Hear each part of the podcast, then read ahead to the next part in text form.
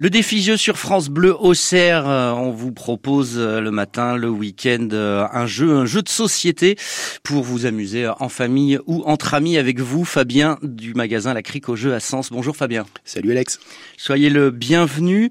Aujourd'hui, 21 mai, c'est une date importante, intéressante. On se douterait pas que c'est aussi vieux. La première loterie organisée en France, c'était en 1539. Dites-vous que c'était 15 siècles, 5 siècles, pardon, c'est énorme. C'était sous François Ier et vous avez choisi aujourd'hui de nous présenter un jeu sur le loto. Mais alors c'est pas juste on choisit ses euh, numéros et puis euh, on voit ce qui se passe. C'est un peu plus élaboré que ça. Euh, il faut parce que sinon ce serait franchement triste.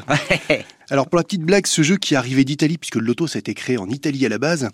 Ici notre roi, il avait pour but de réussir à faire gagner des trucs aux gens et à la noblesse et donc en gros de payer des choses. Tout comme le loto, ça va être un jeu avec une partie de hasard.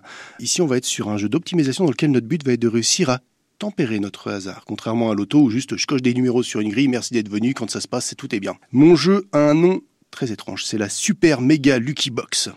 Donc déjà, on voit, on se dit waouh, qu'est-ce que c'est que ce nom La boîte est blanche, elle est petite, elle est bizarre, c'est un ovni, autant dans le nom que dans la façon de jouer, etc. On est sur un jeu de réaction en chaîne. Alors une réaction en chaîne, pour ceux qui savent pas ce que c'est, c'est bah il y a un premier truc qui se passe, qui en enclenche un deuxième, qui en enclenche un troisième, etc., etc.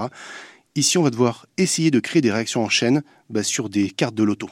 Donc, comme ce qu'on voit avec euh, dans certaines maisons de retraite, avec plein de mamies et plein de papis qui sont avec leur, en train de cocher leur numéro, c'est exactement ce qu'on va faire. Tous les joueurs vont avoir des grilles devant eux avec des numéros qui vont de 1 à 9 qu'on va cocher au fur et à mesure de la partie. Pour les cocher, on a des cartes qu'on va retourner qui vont nous donner le prochain numéro à cocher. Tout le monde choisit le numéro qui coche, sachant que si on me demande de cocher un numéro 1, j'ai plusieurs grilles, je peux avoir plusieurs numéros 1, je vais en devoir en choisir un seul. Euh, l'idée de celui-là, c'est que sur les euh, fins de mes lignes de mes colonnes sur mes grilles, quand j'ai réussi à compléter une ligne ou une colonne, je vais avoir accès à un pouvoir. Donc en fait, les numéros que je vais cocher ne vont plus être si aléatoires. Les pouvoirs peuvent être potentiellement de modifier un prochain tirage de plus 1 ou moins 1, ce qui va nous mhm. permettre déjà encore plus de gérer l'aléatoire, de gagner des points de victoire pour la fin de partie, puisque le but va être de faire des points de victoire, de cocher une autre case avec un certain numéro, de recocher une case avec un numéro de mon choix. Donc l'idée va être de se dire, attends, j'ai une ligne avec 1, 1, 1, 9, 1, 8.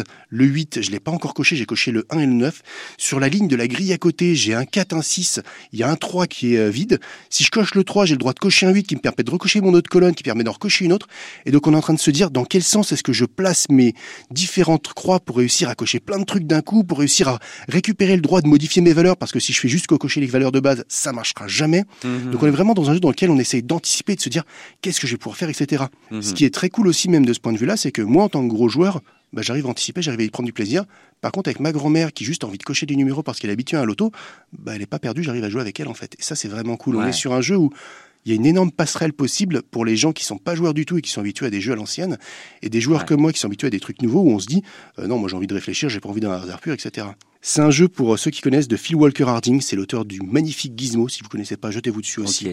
C'est édité chez Cocktail Game, donc on est sur du petit jeu d'ambiance abstrait. Comment est-ce qu'on gagne? C'est la seule chose que j'ai pas dit. En fin de partie, celui qui a réussi à faire le plus de points de victoire, on fait des points de victoire en cochant des grilles complètes mhm. ou en réussissant à faire certains types de lignes, et ben celui qui aura le plus de points de victoire à gagner. Bon, Simple, rapide, efficace. Ça apporte ce qu'il n'y a pas au loto, c'est-à-dire un côté actif et un côté stratégie. Merci Fabien. Merci Alex. De la Cric au jeu, un magasin qui se trouve à Sens.